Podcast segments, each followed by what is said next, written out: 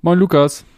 Moin Lutz, ich grüße dich. Junge, also den Einspieler oder den, den, den Einstieg können wir eigentlich richtig kurz halten, weil das war ja eine pickepacke volle Woche, was wir hier alles an Themen haben. Ich habe mir eine kleine Liste gemacht und ich glaube, so lang war die noch nie, was alleine schon in der Fußballwoche passiert ist. Also darüber reden wir natürlich. Da war DFB-Pokal, Afrika Cup, Trainerentlassung und was nicht alles, ja, was nicht alles dabei war. Was machen wir noch heute? Definitiv wieder drei aus neun. Wir gucken ein bisschen auf die Bundesliga. Auf den äh, 21. Spieltag müsste es, glaube ich, sein. Und äh, wir gucken auch mal wieder so ein bisschen aufs Visuelle mit unserer Rubrik Was bist du für ein Wappen? Was bist du für ein Wappen? So machen wir das. Und dann legen wir auch schon los. 16. Folge Couch Capitanos. Ab geht der Peter. Und ciao.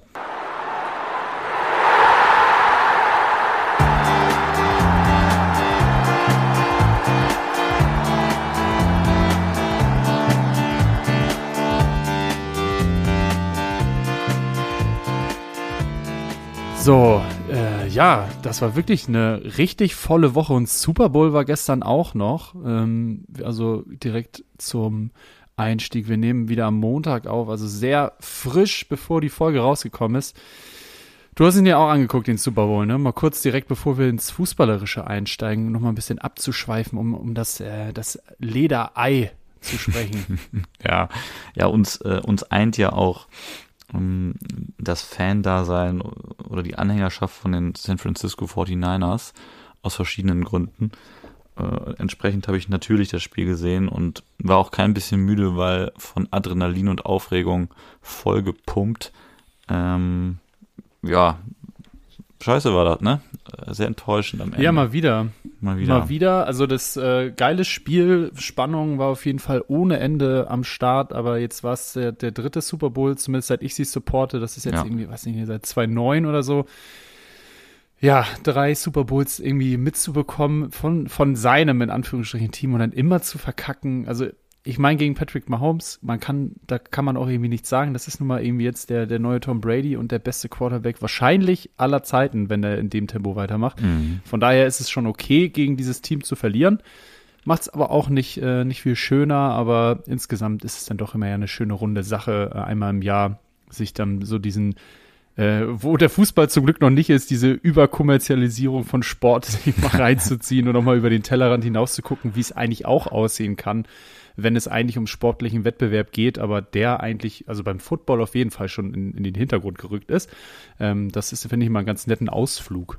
Ja, absolut. Also ich habe gerade gestern auch noch mit einem Kumpel äh, zugesprochen, als wir dann auf die Halbzeitshow zusteuerten, äh, sagte er auch hier, er hatte doch auch mal in der Folge über äh, die Halbzeitpausen in der Bundesliga gesprochen, ob das ja. jetzt irgendwie overrated oder underrated ist äh, im Rahmen unserer Rubrik Overrated oder Underrated. Und das, das ist natürlich, äh, also die steppen das Game richtig ab. Da äh, kannst du dich mit unseren äh, kleinen Würfeln und äh, Torwänden, die wir da aufbauen in der, in der Halbzeitpause, aber verkrümeln. Ne? Und das, das ist gar nichts dagegen. Das ist, das ist wirklich, also das ist eigentlich, eigentlich gar kein Vergleich. Trotzdem sprachen wir drüber und da wurde mir das auch nochmal auf eine andere Art und Weise vor Augen geführt, was zur Hölle an Kommerz in diesem Event. Es ist ein Event, es ist ja kein, kein wirkliches sportliches Ereignis mehr, äh, was da abgeht. Ne? Aber gut, ja, ja. eigenes Thema. Wir sind auf jeden Fall äh, enttäuscht und, und ein wenig müde und trotzdem ereilten uns äh, diverse Eilmeldungen heute. Ähm, aber ja, versuchen wir es doch mal irgendwie so ein bisschen chronologisch anzugehen. Was, was hat die Fußballwoche so für dich bereit?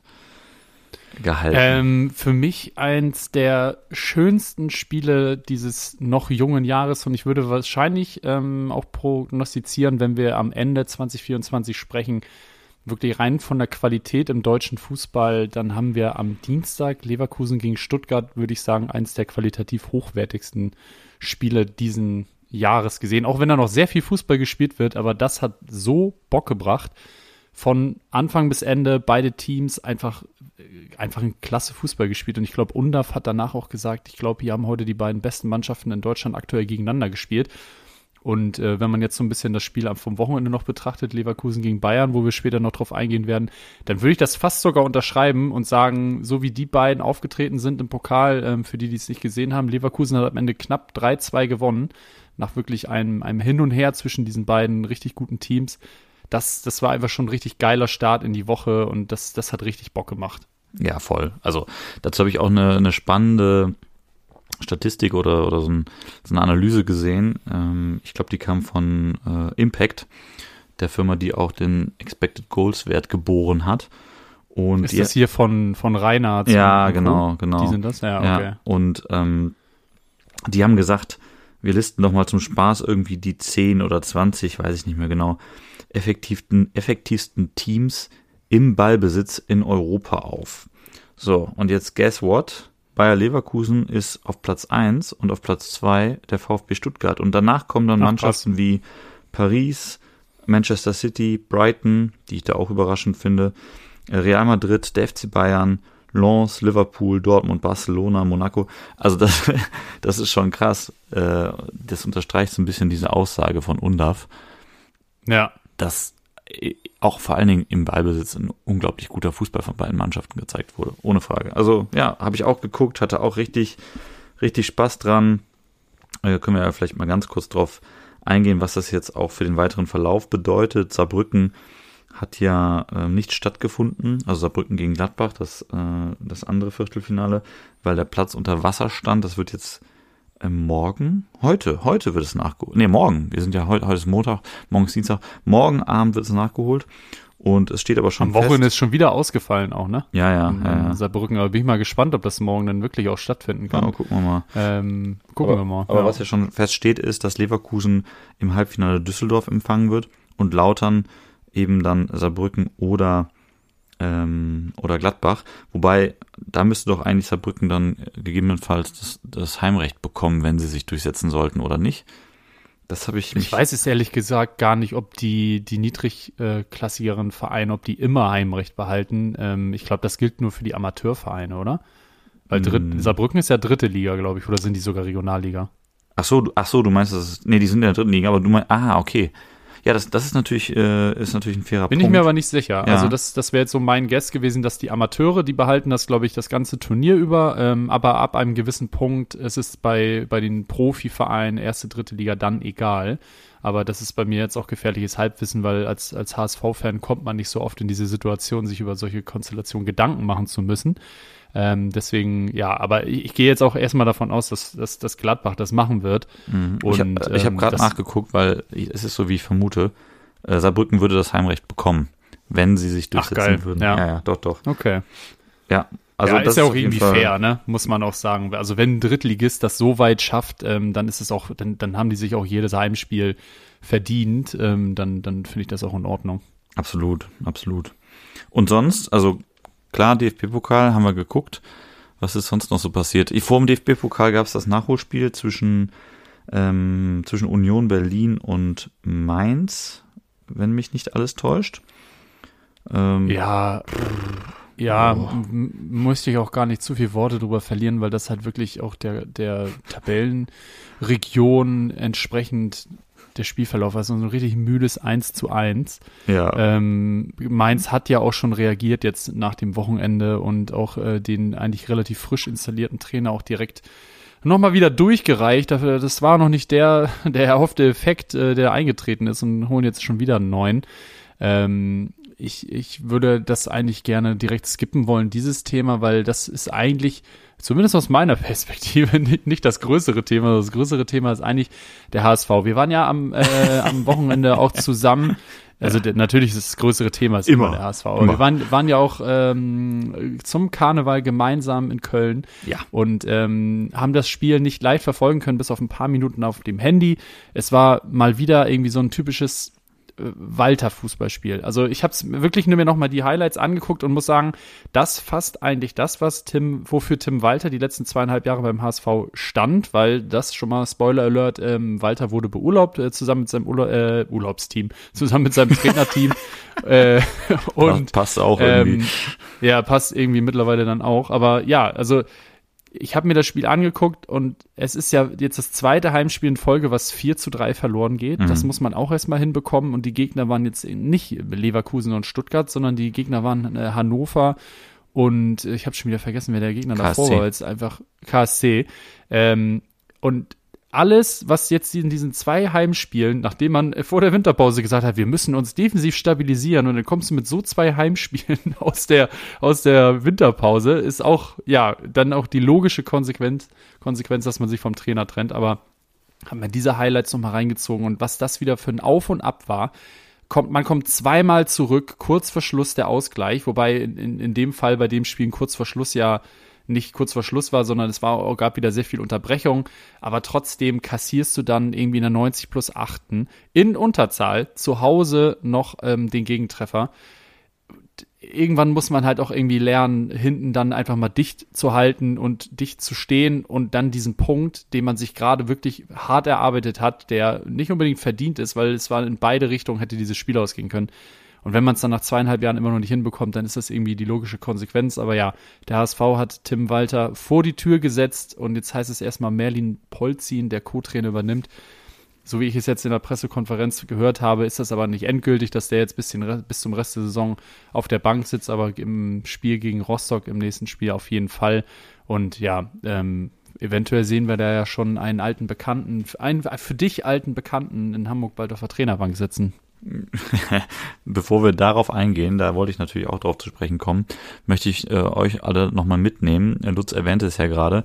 Wir waren zum Karneval in Köln und haben dieses Spiel, äh, HSV gegen Hannover, irgendwann beim Vortrinken bei einem Kumpel in der Wohnung so nebenbei laufen lassen, waren entsprechend schon verkleidet und mir fällt es jetzt gerade wie Schuppen von den Augen, wie passend dein Kostüm einfach zum HSV-Auftritt war. Ja. Lutz war nämlich Sensemann an dem Tag, ja, und genauso hat sein HSV auch gespielt, wie der Tod auf Füßen. Das war echt, das war echt ja. gar nix. Schön. Also das war wirklich diese Verunsicherung, die sich in den letzten Wochen jetzt eingestellt hat, obwohl sie ja auswärts ähm, in Berlin auf Schalke gewonnen haben, muss man auch erstmal machen, auch wenn es bei Schalke katastrophal aussieht dieses Jahr, aber trotzdem musst du da erstmal bestehen also wirklich Licht und Schatten, aber äh, gerade mit dem Hintergrund, dass du gesagt hast, vor der Winterpause, wir setzen uns jetzt nochmal zusammen, wir machen eine Analyse, was muss besser werden. Und dann hat sich eben nicht eingestellt, gerade in den Heimspielen. Vorher die große Stärke, jetzt äh, die letzten drei Heimspiele in Folge verloren ähm, und auf einmal sind da wieder Teams auch in Schlagdistanz, die man eigentlich vorher ganz gut auf Distanz halten konnte. Dementsprechend meiner Meinung nach jetzt auch die absolut richtige Entscheidung, weil jetzt hat man noch 13 Spieler, jetzt kann man noch Dinge ändern, man kann Dinge anpassen und verbessern, wenn man erst wieder am 28., 29. Spieltag reagiert, weil man dann eigentlich schon aus der Schlagdistanz ist, dann ist es für jeden neuen Trainer, der ist dann eigentlich auch schon direkt verbrannt, wenn er den Aufstieg nicht schafft. Von daher für mich jetzt natürlich sehr, sehr spannend, was da jetzt passiert und wer kommt und auch, ob es dann wirklich endlich mal klappt, weil ähm, so schwarz, wie das jetzt alles gerade geredet wird, ist ja nicht die Ausgangssituation. Die ist ja eigentlich, man ist auf dem dritten Platz, man hat zwei Punkte Rückstand auf dem direkten Aufstiegsplatz und das ist jetzt auch, vorne ist das Kiel und nicht eben die, ähm, Vereine, die man eigentlich vor der Saison da oben gesehen hat, und zwar Hertha und Schalke, wo es dann wieder schon echt hart gewesen wäre, das zu schaffen. Also eigentlich richtiger Zeitpunkt, äh, am richtigen Zeitpunkt reagiert, um es jetzt noch rumzureißen. Wie siehst du das denn aus einer bisschen neutraleren Perspektive? Ja, ich würde das challengen wollen. Also zum einen finde ich den Zeitpunkt tatsächlich ein bisschen schwachsinnig, äh, weil ich mir denke, mach es doch in der Winterpause. Also was hat sich jetzt großartig verändert? Es gab ja auch in der Winterpause eine Analyse, äh, so wie ich das mitbekommen habe bei euch im Verein. Das Ergebnis dieser Analyse war dann, dass eigentlich der Weg jetzt noch nicht zu Ende ist und man sich darauf äh, geeinigt habe, was geändert werden müsse. Und das war ja in erster Linie, so nach meinem Verständnis, dass ihr zu viel Harakiri spielt, zu viele Gegentore fangt. Ja, offensiv macht ihr auch eure Nüsse, aber der eine oder andere Spieler hat ja auch immer mal wieder moniert, dass es nicht sein kann, dass man in, gerade in Heimspielen, drei, vier Tore schießen muss, um am Ende, um am Ende ein Spiel zu gewinnen. So, oder einen da, Punkt zu holen. Oder einen Punkt zu holen. So, darauf hatte ja. man sich also irgendwie als Marschroute, als, als Quint, als Quintessenz geeinigt. Das ist da nicht so gekommen. Jetzt so drei, vier Spiele in die Rückrunde rein, zieht man die Notbremse, von der ich als neutraler Beobachter sagen würde, pff, also, sorry, Freunde, dann nehmt das, das war doch vorher klar, es hat sich jetzt nicht wirklich viel verändert, dann gebt doch dem neuen Trainer lieber die Winterpause, um ein bisschen Zeit mit der Mannschaft zu haben. Von daher finde ich den Zeitpunkt gar nicht mal so geeignet. Und um auch nochmal auf die Frage, wer wird's denn jetzt und dein ja, Hint Richtung alte Bekanntschaft, äh, du meinst Steffen Baumgart, zu kommen. Das wäre meiner Meinung nach jetzt vor dem Hintergrund der Argumente, die ihr für die Entlassung äh, vorbringt, der absolut falsche Trainer. Also wenn ich, wenn ich jetzt einen Tim Walter entlasse, weil ich sage, sorry, aber 4-3 geht nicht oder 3-4 und noch und, und, und wir müssen hinten stabiler stehen und wir müssen einfach auch mal ein Spiel äh, 2-0 gewinnen, dann ist Baumgart nicht der richtige Trainer. Baumgart ist in Köln angetreten und das war auch vorher in Paderborn schon so mit den Worten, dass er gesagt hat, so Freunde, ihr könnt euch jetzt mal davon verabschieden, dass hier die Spiele irgendwie 1 zu 1 oder 2 zu 1 ausgehen. Äh, ich schieß lieber 5 und kassier 4, hab ein geiles Fußballspiel gesehen und drei Punkte im Sack. Äh, ich kenne hier nur Vollgas und los geht's.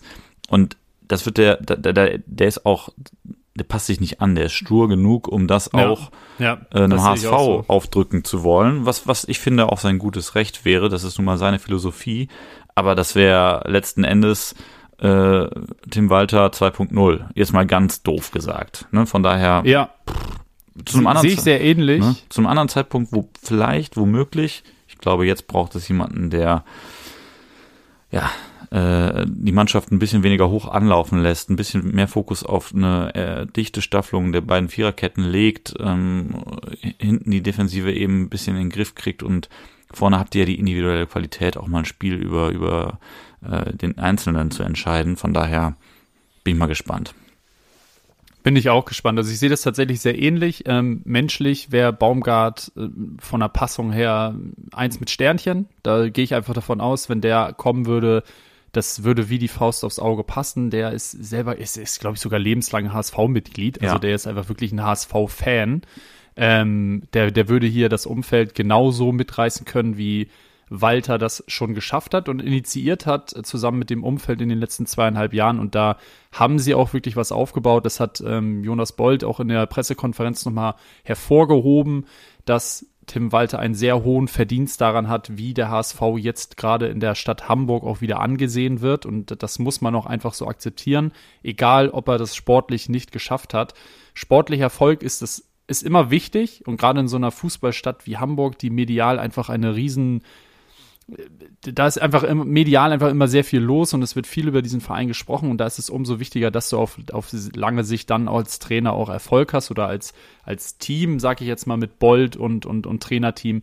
Ähm, das war aber in der Situation, in der der HSV war, als Walter übernommen hat, würde ich sagen, erstmal nebensächlich. Natürlich musst du aufsteigen auf, auf, auf kurz- oder mittelfristige Sicht, ähm, aber überhaupt wieder erstmal eine Euphorie zu entfachen, das war, glaube ich, das Wichtige und das haben sie geschafft und deswegen finde ich den Zeitpunkt, um da nochmal kurz äh, einzuhaken, finde ich dann jetzt auch richtig, wenn man jetzt wirklich merkt, klar, man hätte es auch vor der, vor der Winterpause machen können, das wäre wahrscheinlich noch cleverer gewesen, aber jetzt hat man wirklich das Final nochmal versucht, man hat alle Themen nochmal genau so benannt, müssen stabiler werden, hat nicht geklappt und ihn jetzt äh, gehen zu lassen, damit man eben diese sportlichen Ziele weiterhin ähm, hinbekommt und auch diese Eu Euphorie nicht verliert, weil das hat, hat Jonas Bolt ganz klar rausgestellt, der, das war eigentlich der Hauptgrund, warum sie jetzt so reagiert haben, weil eben Zweifel im Umfeld entstanden sind, in der ganzen, in dem ganzen HSV-Umfeld, bei den Fans, bei den Verantwortlichen, ähm, dass man jetzt eben diesen guten Weg, den man eingeschlagen hat, nicht weitergehen kann. Und ja, einfachste Stellschraube ist dann nun mal äh, am Ende erstmal der Trainer, um, um den sportlichen Erfolg wieder einzustellen. Ähm, es ist eine sehr spannende Phase und äh, Mitte Mai sind wir schlauer, wie, wie das dann am Ende ausgegangen ist. Ähm, wir wissen auf jeden Fall, ähm, dass es nicht mit Walter äh, weitergeht. Und ja, es ist, äh, es, es, es, bleibt wie immer spannend beim HSV. Ja, übrigens sind neben Baumgart äh, zwei weitere Kandidaten, die ich aufgeschnappt habe im Laufe des Tages. Äh, Urs Fischer und Stefan Kunz. Das nee. finde ich, find ich beides wilde Picks, muss ich nee, sagen. Ja. Wirklich, wirklich nicht. Also Urs Fischer, der, das ist Union und der, das funktioniert jetzt irgendwie auch nicht. Ja, wobei das gleich kannst du über Baumgart auch sagen, ne? Also, ähm, ich bin, also ich bin, glaube ich, gar nicht drauf eingegangen, was ich Baumgart äh, fußballerisch von dem halte, was du, wo du ja auch drauf eingegangen bist. Und das sehe ich tatsächlich auch ähnlich. Also menschlich äh, hatte ich jetzt sehr lange ausgeführt. Das äh, hat gut gepasst und auch, äh, das ist in Hamburg nun mal auch nicht ganz unwichtig dann. Ähm, aber fußballerisch ist der mir auch dann zu ähm, engstirnig und der hat sein, seine Erfolge gefeiert und der, ja, der hat nun mal ein System, was er dann aber eben auch durchzieht. Und das hat Walter auch versucht, das hat jetzt nicht geklappt. Und da würde ich mir eher dann einen Trainer wünschen, der taktisch gesehen mehr Flexibilität bietet, um in gewissen Situationen auch auf etwas eingehen zu können und nicht halt einfach wirklich zu sagen, ich ziehe das jetzt durch auf Biegen und Brechen und dann klappt es das dritte Jahr in Folge nicht mit Walter. Ähm, da bin ich auch gespannt. Aber Stefan Kunz, boah, nee, hat, hat er auf der Vereinsebene, hat er schon mal irgendwie irgendwo Erfolg gehabt? Der war doch immer eher Nationaltrainer bei, bei irgendwelchen Ländern, oder? Ja, also definitiv. Ich meine, hat, äh, hat auch ein bisschen Vereins, äh, Vereinsfußball trainiert, aber in, in, in Deutschland. Wenig. Ja, genau, in, in Deutschland beziehungsweise in der Bundesliga äh, nichts, wo du jetzt sagst, oder gar nichts und darüber hinaus auch nichts, wo du jetzt sagen würdest, ja komm, das kommt nah dran und das ist jetzt eine gute Idee. Der wird in, ja. in solchen Konstellationen halt gerne reingeworfen, weil er natürlich immer sehr nah an den Jugendspielern am Jugendfußball dran mhm. war, dran ist und das ja häufig auch so eine Stellschraube ist, ne? dass, dass Vereine, die eine Trainerentlassung vollziehen, sagen, wir müssen irgendwie mehr auf die eigene Jugend bauen oder dass Vereine, die aus finanziellen Gründen sich von Trainern trennen müssen, sagen, wir müssen aus finanziellen Gründen auf die eigene Jugend bauen und dann kursieren solche Namen natürlich sehr gerne und sehr schnell. Ja. Ich sehe es jetzt auch nicht. Die werden dann auch aus der Schublade erstmal rausgezogen und wird erstmal alles in den Raum geworfen, ja. weil haben gerade, habe ich gerade schon drüber gesprochen, über die mediale Wirksamkeit dieses Vereins, gerade in und um Hamburg. Da werden erstmal alle Trainer, die gerade verfügbar sind, werden natürlich erstmal in den Lostopf geworfen. Äh, ich habe auch Namen wie äh, Oliver Glasner gehört und das wäre natürlich ein absoluter Traumtrainer, aber ich glaube nicht, dass der sich die zweite Liga antut. Ähm, ich glaube, der hat andere Ambitionen. Ähm, mal gucken. Also das, gegen Rostock sitzt Merlin Polzin sowieso erstmal auf der Bank. Bis dahin wird es keine Entscheidung geben oder zumindest keine wirksame Entscheidung, dass dieser Trainer dann schon auf der Bank sitzt. Ähm, die werden sicherlich schon in Gesprächen sein. Das ist, wird keine von 0 auf 100 Entscheidung gewesen sein jetzt mit Walter, sondern die ist gut durchdacht, dass man eben nochmal diese Schonfrist gegeben hat ähm, nach der Winterpause. Ähm, ich, ich, bin wirklich gespannt, was passiert. Ja, ich finde, aber glaubst, lass uns. Glaubst du als Abschlussfrage noch dazu, glaubst du, dass das die letzte Patrone für Bold oder von Bold auch sein wird? Denn äh, Walter war sein Trainer und naja, jetzt ihn jetzt zu entlassen in der Situation, auf Platz drei stehen, da gibt es ja auch Kritiker, die sagen, muss das jetzt sein? Der, ja. nächste, der nächste Schuss muss sitzen, oder? Ich hoffe, dass es, äh, auch wenn es jetzt nicht klappen sollte, dass das nicht der Fall ist, weil ich ähm, sehr viel von Jonas Bold und seiner Expertise im Fußballmanagement halte. Ähm, der hat das bei Leverkusen schon in verschiedenen Positionen gezeigt. Ähm, der hat es beim HSV gezeigt, wie man wirklich einen Verein auf links krempeln kann wenn man sieht, wie finanziell gut aufgestellt der HSV jetzt ist, nach den vier Jahren Bold im Vergleich zu den Jahren vorher, dann ist das ein Riesenverdienst, den er jetzt schon hat. Ähm, wir stehen auf soliden finanziellen Beinen. Ja, da sind immer noch Verbindlichkeiten, aber welcher, welcher Verein in Deutschland außer den Bayern hat keine Verbindlichkeiten? Das ist ja völlig in Ordnung, solange der Umsatz äh, da ist oder sogar auch nicht noch gesteigert wird ist es völlig in Ordnung, Verbindlichkeiten zu haben. Das macht einen Verein nicht kaputt, gerade wenn du dann in der zweiten Liga schon bist und die Einnahmen ja tendenziell nicht noch weniger werden. Und äh, nach Abstieg sieht's ja nun wirklich nicht aus, dann, dann hat er schon richtig viel geleistet und deswegen verzeih ich dem persönlich noch sehr viel. Ähm, auch wenn ich weiß, wie es im Hamburger Umfeld aussieht, wenn jetzt ein neuer Trainer kommt und das wieder nichts wird dann wird's sehr wahrscheinlich dünn. Ähm, dafür sind die Mechanismen, Mechanismen im Fußball leider so, wie sie sind. Ähm, ich würde es mir selber nicht wünschen, aber ich, ich kann mir das auch gut vorstellen, wenn es jetzt dieses Jahr mit dem Aufstieg nicht klappt, dass das Umfeld wieder deutlich unruhiger wird und vielleicht dann doch ähm, ja, größere Dinge verändert werden. Ja. Kann ich mir gut vorstellen. Ja. Wir werden äh, darüber berichten, weil wir ganz nah dran sind äh, und bleiben werden, vor allen Dingen du. Und ähm, gucken, ob es die richtige Entscheidung war. Das äh, findet man hier mal erst später heraus. Haben wir sonst noch so was aus es. der Fußballwoche, über das wir reden müssen? Wir haben jetzt ganz kurz eben ja, äh, Sievert. Afrika Cup. Ja, genau. Also Sievert wurde entlassen bei Mainz, das haben wir ein bisschen geschlabbert, aber das ist jetzt so. Da, da steht auch schon jemand in den Startlöchern, der soll, glaube ich, morgen präsentiert werden. Vielleicht hat das auch schon auf, Auswirkungen auf eine Entscheidung äh, in Bezug auf den HSV. Das ist ja dann doch immer auch so ein bisschen Domino-Effekt. Aber gut, Haken dran. Afrika Cup. Ja, wir haben einen, einen Afrikameister, äh, nämlich die Ich muss wirklich sagen, das, das waren noch die einzigen Minuten dieses Turniers, ein paar mehr habe ich mir noch so, so häppchenweise reingezogen, aber ansonsten, äh, also das Finale war fußballerisch wirklich auch nicht sehr attraktiv. Also es lebte natürlich irgendwie dann von der Spannung und, und, und allem, aber boah, ja, schon auch dünn teilweise, die Qualität, ähnlich wie irgendwie bei der Asienmeisterschaft. Aber gut, da sind wir natürlich auch mit unserer Europameisterschaft und den großen europäischen Fußballnationen sehr ver verwöhnt. Und auf Vereinsebene gibt es sehr viele sehr gute Spieler auch beim Afrika Cup sowie auch beim Asien Cup. Aber im Verbund als Nation ist das teilweise noch ein bisschen dünn. Ich liebe dieses, liebe das trotzdem, gerade wenn diese Teams dann bei der WM dabei sind, weil sie eben immer noch mal so ein bisschen ein Überraschungselement mit reinbringen. Ähm, aber fußballerisch war es schon ein dünnes Finale, oder? Ja, also am Ende finde ich, hat es einen verdienten Sieger gesehen. Das kann man schon so sagen. Ich glaube, äh, ja, Nigeria, die ja auch in Führung gegangen sind, mit fünf Torschüssen gewinnt halt kein, kein Finale. Da hat die Elfenbeinküste schon deutlich mehr gemacht, fast 20 Mal aufs Tor geschossen, hat auch einfach viel, viel besser den Ball in den eigenen Reihen laufen lassen, äh, höhere Passquote gehabt. Und persönlich finde ich es eine schöne Geschichte, dass Alea nach seiner Hodenkrebserkrankung dann auch da so zum heimlichen Helden äh, avanciert. Einfach schön. Und ähm, jetzt kann Tut die dem ja vielleicht auch ganz gut bei Dortmund ja, jetzt mal wieder genau. irgendwie Fuß zu fassen. Ne? Ja, und jetzt kann die Elfenbeinküste sich zum dritten Mal Afrikameister äh, nennen und feiern lassen. Äh, ich glaube, die Elfenbeinküste hat auch, auch in der Konsequenz direkt mal einen Nationalfeiertag ausgerufen. Zu Recht, aber. Äh, zu Recht.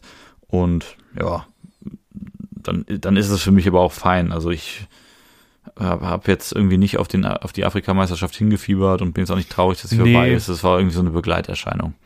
Ja, so, so sieht's auch bei mir aus. Und wäre es jetzt nicht gestern irgendwie vorm Super Bowl direkt gelaufen, hätte ich es mir wahrscheinlich gar nicht angeguckt. Aber so, ähm, ja, war das natürlich ein ganz netter ein Appetithäppchen vor, vor dem großen Sportevent an dem Tag, aber damit können wir das für mich auch irgendwie zumachen und dann so ein bisschen ähm, auf das fußballerische, fußballerische Geschehen der Bundesliga am Wochenende eingehen. Wollen wir einfach mal rüberhüpfen? Yes, wir äh, kommen zu drei aus neun der Haus- und Hof-Rubrik. Wir gucken uns mal wieder drei Spiele vom Spieltag etwas genauer an und schlabbern den Rest und ähm, ja, haben dieses Mal äh, ein Jubiläum mitgebracht, nämlich das 125 125, 175? 125 Jahre 125, Werder Bremen, ja. so ist es. Ähm, von Werder Bremen mitgebracht, die zu Hause gegen Heidenheim gespielt haben. Wir haben Augsburg, die gegen Leipzig spielen und Leverkusen, die die Bayern empfangen. Das sind die drei Spiele. Ich würde sagen, wir gehen auch in der Reihenfolge rein, oder?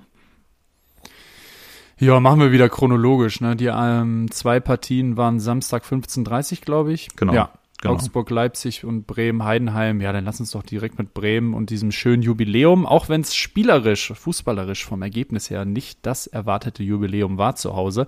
Aber lass uns da doch mal direkt reingehen, bevor wir am Ende zum Titelkampf übergehen. Ähm, ja, erstmal Eindrücke von dem Werder-Spiel, ohne jetzt irgendwie auf das Ergebnis einzugehen. Das war schon richtig geil und ähm, das sah cool aus mit der irgendwie gesamte Stadion, eine Choreo. Also ja, ich hatte Hammer. auf jeden Fall Gänsehaut. Das, das war richtig, richtig cool. Und äh, da, da gucke ich natürlich auch immer mit, mit, so einem weinenden Auge hin, weil Bremen ja irgendwie schon so der, der größte Konkurrent ist, ab, außerhalb der, der Hamburger Stadtmauern ähm, des HSV. Und ich finde, der, der Werder Bremen ist so ein bisschen, was ich mir von, von, vom Hamburger Sportverein in fünf Jahren erhoffe. Da sind die schon. Also die haben sich jetzt wieder gut in der Bundesliga etabliert, obwohl sie auch mal, auch mal unten waren wieder nach sehr langer Zeit Bundesliga und haben da jetzt so ein Umfeld mit Trainer und Management installiert, was einfach diesen ganzen Verein sichtlich gut tut, auch wenn es an der einen oder anderen Stelle nicht immer so aussah, aber die arbeiten da sehr konsequent und sehr langfristig. Und jetzt funktioniert es dann, auf einmal wieder. Da hast du dann wieder ein paar junge Spieler, die dann eben den richtigen Schritt machen, damit es sportlich auch wieder in, in, in Sphären kommt, wo man wieder eine Relevanz hat als Werder Bremen.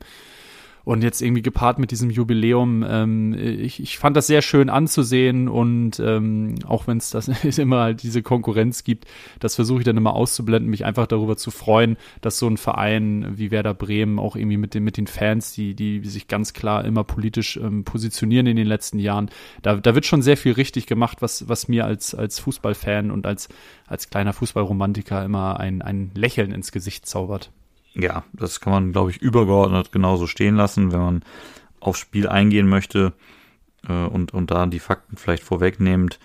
Bremen hat das Jubiläum leider ja, sich vermiesen lassen. Vergeigt. Vergeigt, genau. Das Spiel ist 1 zu 2 verloren gegangen an Heidenheim, den Aufsteiger. Die Tore sind auch alle relativ früh gefallen. Zwölfte Minute Maloney. Das freut den Papa natürlich, weil ich habe den bei Kickbase. Äh, Junge, ey, du ziehst aber auch alle Strohhalme, die du dann auch irgendwie zu, zu greifen bekommst, ey. Äh, Beste, über den wir ja auch letzte Woche noch gesprochen hatten, gemutmaßt hatten in, in Hinblick auf eine mögliche Verletzung, ist zum Glück nicht schwerer verletzt gewesen. Dementsprechend stand er auf dem Platz und hat dann auch sechs Minuten nach dem 1-0 das 2-0 in der 18. Minute äh, hinterhergeschoben. Und das wurde direkt gekontert von Schmid, der den Anschlusstreffer und damit dann aber auch schon den Endstand markiert hat. Ähm, so ein bisschen auf die Zahlen guckend, ist es, glaube ich, so, wie du sagst, es war ein Spiel, das Werder versucht hat, an sich zu reißen. Ich ähm, gehe auch so weit zu sagen, dass sie mehr, mehr, gefährlich, mehr gefährliche Szenen hatten, beziehungsweise ähm, ja, mehr Torraumaktionen, aber sie haben sich auch eine ganze Weile lang sehr, sehr schwer getan und äh, das ist halt einfach auch der Qualität, muss man mittlerweile sagen, ist ja kein Zufall mehr, von Heidenheim geschuldet, die das wirklich, wirklich gut gemacht haben. Ich würde da gerne mal so eine Personalie rauspicken, äh, an, an, anhand der ich das gerne festmachen würde. Beste liegt natürlich auf der Hand, ist klar, aber den, den klammer ich jetzt mal aus, sondern Dingchi, mhm. sein, sein Pendant auf der, auf dem rechten Flügel, der, wie ich finde, auch wieder ein echt gutes Spiel gemacht hat, viel Tempo gemacht hat äh, und ja auch das 1 zu 0 äh, vorbereitet von Maloney indem er da auf der, auf der rechten Seite ähm, äh, das, das 2 zu 0, sorry, vom Beste vorbereitet, indem er auf der rechten Seite sich durchtankt und einen unglaublichen Sprint hinlegt. Selbst den Abschluss sucht, der wird abgefälscht, Beste köpft dann den Abpraller rein. Da, das ist, glaube ich, so eine Personalie, deswegen wollte ich die nochmal rausgreifen. So wie ich das mitbekomme, kursiert dieser Name an der Weser sehr, sehr häufig und alle wünschen sich den Dingchi nächste Saison auch zurück. Das wird ja auch höchstwahrscheinlich passieren. Der ist ja äh, ausgeliehen. Aber wie zur Hölle hat der sich entweder nicht durchsetzen können oder wurde der übersehen? Also das. Ja, das, das habe ich mich auch schon gefragt, aber manchmal ist es ja so, dass so ein Einwechsel, einmal ein anderes Umfeld, sich mal wieder neu beweisen müssen bei einem anderen Trainer. Manchmal reichte halt genau das, um irgendwie dieses Selbstvertrauen, ähm, da reden, redet man ja auch häufig drüber, Fußball wird auch zu ganz großen Teilen im, im Kopf gespielt und gerade bei so jungen ähm, Kerlen wie Dingshi eben auch noch einer ist. Ja, wenn du eben nicht immer dieser, dieser, dieses Supertalent bist oder der Star, der immer in, in allen ähm, Altersklassen eigentlich immer der Beste war, sondern eher vielleicht sich auch in so eine Profikarriere so ein bisschen reinarbeiten muss, dann brauchst du manchmal halt einfach eben genau dieses Umfeld, wie ähm, ein Aufsteiger wie Heidenheim es ist, wo du das, das Selbstvertrauen dir holst und da eben eine tragende Säule bist und nicht Person 17, 18 in einem Kader, wie es bei Werder Bremen wahrscheinlich dann gewesen wäre. Und deswegen, mich freut das auch immer. Ähm, ich bin gespannt, wie das nächstes Jahr bei Werder wird, ob er sich da dann wirklich durchsetzen kann. Ähm, zieht sich auf jeden Fall so ein bisschen durch die Saison von Werder durch, dass die immer Tore fressen von Spielern, die schon mal bei denen gespielt haben. Beste war ja auch mal bei Bremen, Dingschi war bei Bremen. Und das ist jetzt, glaube ich, mittlerweile das, das neunte oder zehnte Tor von ehemaligen Bremern, die, die, das, das sie dieses Jahr bekommen. Das ist schon äh, ganz lustig. Was natürlich auch irgendwie so ein bisschen für die ähm, Ausbildungsqualität äh, von Werder Bremen spricht, dass eben so manche Spieler vielleicht nicht den direkten Durchbruch geschafft haben, aber die immer schon ein ganz gutes Auge für den einen oder anderen Spieler gehabt haben, die eigentlich die Qualität haben.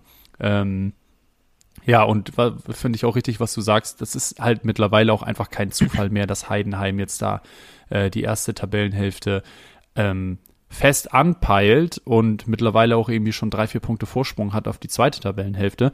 Ähm, wobei, nee, stimmt gar nicht, es ist nur ein Punkt direkt auf Werder. Aber ähm, ja, die machen das als Aufsteiger sehr, sehr souverän und wenn man sich die Punkte anguckt, ähm, das haben wir, glaube ich, in den letzten Wochen auch schon gesagt, mit dem, der Abstieg ist eigentlich schon. Nee, wir müssen jetzt eher also die der, der, der Klassenerhalt ist, ja, der Klassenerhalt ist eigentlich schon gesichert mit den 27 Punkten. Die brauchen da jetzt irgendwie noch 5, 6 Punkte Und dann, dann werden die mit dem Abstieg auch nichts zu tun haben. Nee, also wir müssen jetzt eher mal in die andere Richtung gucken, auch mit Hinblick auf die Konstellation im DFB-Pokalfinale im Möglichen. Ähm, ist Heidenheim im Moment ein Punkt von Europa entfernt. Also das ist, das so ist geil, ey. Das ist, das ist äh, weiß ich gar nicht, was ich da noch zu sagen soll, ehrlich gesagt. Äh, ja. Da würde ich am liebsten nochmal über Dingschi sprechen. Also äh, schnellster Spieler der Bundesliga, 36,41 kmh. Selbst Frimpong ja, hat das, das noch nicht. Fix. Meine Güte, das war mir so nicht klar. Ähm, vielleicht nochmal aufs Spiel äh, zurückzukommen äh, und, und das, was sich so äh, auf dem Rasen abgespielt hat. Klar, Heidenheim ist jetzt nicht irgendwie dafür bekannt, elendig viel Ballbesitz zu haben. Auch hier war es wieder so, dass sie mit 34 Prozent Ballbesitz ja eher mager ausgestattet waren. Ents entsprechend auch eine, oder was heißt entsprechend, aber hinzu kam auch eine schlechte Passquote mit 64 Prozent. Das ist eigentlich kein Bundesliga-Wert. Und nicht nur eigentlich, das ist kein guter Bundesliga-Wert. Und trotzdem kriegen sie es hin, das absolut vernünftig aussehen zu lassen, was sie da auf dem Rasen veranstalten. Das finde ich irgendwie einen bemerkenswerten Twist, muss ich gestehen. Die Bremer ihrerseits mit 80 Prozent äh, Passquote und 66 Prozent Ballbesitz durchaus ordentlich unterwegs, mussten vielleicht auf die Personalien hingesehen auf äh, Mitchell Weiser weiterhin verzichten, der äh, angeschlagen ist und um auch hier nochmal so auf eine Personalie auf der anderen Seite einzugehen, Marvin Duksch, wir haben viel über ihn gesprochen, auch vor allen Dingen äh, mit in Bezug auf die Nominierung für den, für den DFB. Ja. Ich weiß, ich, das ist jetzt vielleicht so ein bisschen polemisch, ne, aber ich habe das Gefühl, seitdem hat er so einen leichten Knick drin. Ich meine, der hat schon noch ein, zweimal getroffen, aber mit diesem Selbstverständnis. Ich sagen, statistisch, statistisch ist der Knick, glaube ich, nicht da, aber ja, weiß ich gar nicht. Also ich habe es nicht so, so beobachtet, ob es jetzt genau nach der, nach der Nominierung war. Insgesamt hat er, glaube ich, in einem ähnlichen Niveau weitergemacht. Vielleicht erwartet man dann aber auch einfach noch ein bisschen mehr, weil man weiß, okay, der ist jetzt Nationalspieler, weiß ich nicht. Also das Mir ist sein. es tatsächlich gar nicht so aufgefallen, dass da jetzt ein Leistungsabfall ähm, stattgefunden hat. Ja, das mag sein, dass das gegebenenfalls daran liegt, dass man jetzt irgendwie anders auf ihn blickt und mehr erwartet. Da, da kannst du durchaus, äh, da kannst du ja, durchaus recht rückt haben. Rückt ja auch stärker in den, in den Fokus. Ist ja irgendwie auch logisch, wenn man dann Nationalspieler ist und das eben äh, stärker thematisiert wurde. Ähm, ja, find, insgesamt irgendwie finde ich es einfach finde ich spannend. Ähm, sowohl wir deswegen haben wir das Spiel ja so ein bisschen ausgesucht, weil eben Werder und Heidenheim eigentlich auf jeden Fall zwei Überraschungen sind dieses Jahr. Ähm, sowohl von der Punkteausbeute als auch das, was eben fußballerisch auf dem Platz gezeigt wird. Und ähm, das finde ich bei Heidenheim auch echt bemerkenswert, dass die haben natürlich nicht die besten Spieler und ähm, wie, wie sollen sie es auch haben mit dem Etat? Aber ähm, gerade was du sagst, sich wirklich auf ihre Stärken zu konzentrieren und das trotzdem halt nicht aussehen zu lassen, als würden die sich nur hinten reinstellen und ab und zu mal irgendwie einen Freistoß äh, reinköpfen, sondern dass sie halt die Aktion, die sie haben, das sieht halt wirklich durchdacht aus, da ist System hinter und das funktioniert dann eben auch ähm, auf Strecke und nicht nur ein paar Spielen, sondern die holen ihre Punkte genau auf diese Art und Weise. Ähm, das das finde ich sehr beeindruckend und finde ich sehr spannend zu beobachten, wie sich das dann vielleicht auch in den nächsten ein, zwei Jahren entwickelt, weil das haben wir ja schon ganz oft gesehen, dass die erste Saison nach einem Aufstieg, gerade wenn es vielleicht auch die erste Bundesliga-Saison ist, dass das sehr gut funktioniert. Ja, Jahr zwei oder drei dann eben aber deutlich schwieriger ist, weil wenn du eben als Aufsteiger so eine Saison spielst, dann ähm, klopfen da gut und gerne auch mal ein paar größere Vereine an, die ein Beste und äh, Co. oder auch eben Dingshi, der dann wieder zurückgeht, die, die sich wegsnacken. Und ähm, ja, das, das tut natürlich solchen Clubs dann deutlich mehr weh als vielleicht ähm, etablierteren Verein. Deswegen ähm, erstmal auf jeden Fall Hut ab, ähm, dass sie wieder mal drei Punkte holen konnten und mit 27 Punkten jetzt so sehr solide dastehen und ähm, sehr gespannt, wie sich das weiterentwickelt. Total. Und was du ja auch berücksichtigen musst, dieses Duell ist nicht nur tabellarisch ein Nachbarschaftsduell gewesen, sondern auch so ein bisschen auf die Formtabelle blickend ein Nachbarschaftsduell ja. gewesen, denn äh, Bremen, äh, Heidenheim hat äh, jetzt zum achten Mal in Folge ähm, gepunktet, ist also ungeschlagen geblieben und gleichzeitig haben sie die Bremer ungeschlagen Serie von sieben Spielen in Folge ja jetzt einreißen lassen. Das ist schon absolut, absolut ordentlich, wirklich von beiden Mannschaften, die sich da mehr oder weniger auf Augenhöhe begegnet sind. Und ich kann mir auch gut vorstellen, dass das jetzt tabellarisch bis zum Ende der Saison so oder so ähnlich bleiben wird. Bei den Bremern das finde ich spannend, dass du es sagst, was die Entwicklung in den letzten Jahren angeht, gab es dann doch aber immer mal wieder Saisons, wo es echt, echt ungemütlich wurde und viel nach unten geschaut mhm. werden musste, der Abstiegskampf irgendwie mehr als gegenwärtig war. Und das lag vor allen Dingen an so einem Auf und Ab, an so Phasen, die, die, die dieser Verein in, durch die Saison geschleppt hat. Ich bin mal gespannt, ob das diese Saison nochmal passiert oder ob das schon passiert ist in der Hinrunde, als sie dann mal ja. eine Zeit lang eben nicht so gut performt haben. Ja, schauen wir uns das mal an. Also von, bei denen ist gefühlt von Europa bis Abstieg immer jede Saison alles möglich. Das erinnert mich so ein bisschen, ein bisschen an Köln unter Baumgart. Äh, mittlerweile ist das jetzt eher ganz klar Abstieg äh, als leider Fokusthema. Aber es war immer ähnlich hoch und runter in den letzten zwei, drei Jahren. Ja, das stimmt. Ähm, so richtig konstant ist es noch nicht. Das ist dieses Jahr schon, ähm, wenn man die, auf die letzten Jahre schaut, auf jeden Fall die, die stärkste Konstanz ähm, mal zu erkennen. Ähm, aber ja, wir kennen das, wir kennen das Fußballgeschäft jetzt seit ein paar Jahren und das kann nach drei Niederlagen in Folge sieht es auf jeden Fall, es auch wieder ganz schnell anders aussehen. Deswegen, ähm, wir behalten das natürlich im Auge, aber bis hierher muss man sagen, von beiden Teams für ihre Verhältnisse eine, eine gute Saison, würde ja. ich sagen. Am Freitag gasti gastieren die Bremer in Köln und am Samstag empfängt Heidenheim Leverkusen. Wer hat den schwierigen Gegner? Ähm, du, manchmal, ganz objektiv betrachtet, ist es natürlich Leverkusen, der, der schwerere Gegner, aber gegen Leverkusen weißt du, was du zu tun hast. du hast auf jeden Fall keinerlei Zweifel, gegen wen du da äh, auf, auf äh, gegen wen du antreten musst. Von daher ähm, möchte ich das mit einem ganz ähm, ganz pädagogischen, es kommt darauf an, beantworten. Gut. Ich, ich hoffe in, in Bezug auf, äh, auf das Spiel in Köln am Freitagabend, dass Bremen das Tor nicht trifft und so wie jetzt im Spiel gegen Heidenheim lieber dreimal den Pfosten. Damit äh, gehen, gehen wir zum nächsten Spiel. Äh, und das ist in dem Fall der FC Augsburg, der die Leipziger empfängt. Ähm, das Spiel haben wir uns rausgesucht, weil tatsächlich einiges passiert ist, beziehungsweise einfach ein gutes Fußballspiel gezeigt wurde zwischen zwei Mannschaften, von denen du auch nicht so richtig weißt, was ist jetzt da in der Rückrunde los und was nicht. Die Augsburger haben sich ja vom Abstiegskandidaten zum Mittelfeld No-Name, Niemandsland, Anwärter äh, hochgemausert, muss man in dem Fall sagen. Und die Leipziger mhm. sind noch nicht so richtig, richtig äh, in, der, in der Rückrunde beziehungsweise im Fußballjahr 2024 angekommen.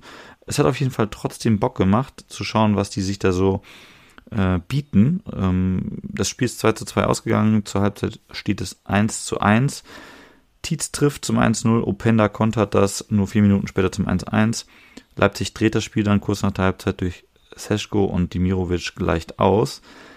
Was man noch erwähnen muss, ist, dass Openda äh, den Elfmeter äh, zum möglichen 3 zu 2 dann liegen lässt. Damen ja, pariert den, der also, war schlecht geschossen, Damen pariert den trotzdem Junge, gut.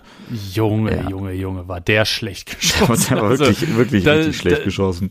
Das war wirklich, ähm, diese Saison würde ich sagen, war das der schlechteste Elfmeter, der geschossen wurde. Oh, harter Take. Da, müß, da müsste ich jetzt, da müsste ich jetzt ins Archiv einfach nur, einfach nur nicht, wenn, also wenn du einen Elfmeter ähm, mit 100 kmh vier Meter übers Tor schießt, würde ich sagen, es ist der besser geschossene Elfmeter als der von Open Da im Vergleich. Ja. Weil dann gehst du ein Risiko ein. Open Da war einfach wirklich so mit mit der Innenseite ohne Druck, ohne Tempo und dann einfach wirklich läppsch. nicht annähernd platziert. Ja, das also das war läppsch. wirklich einfach richtig, richtig schlecht.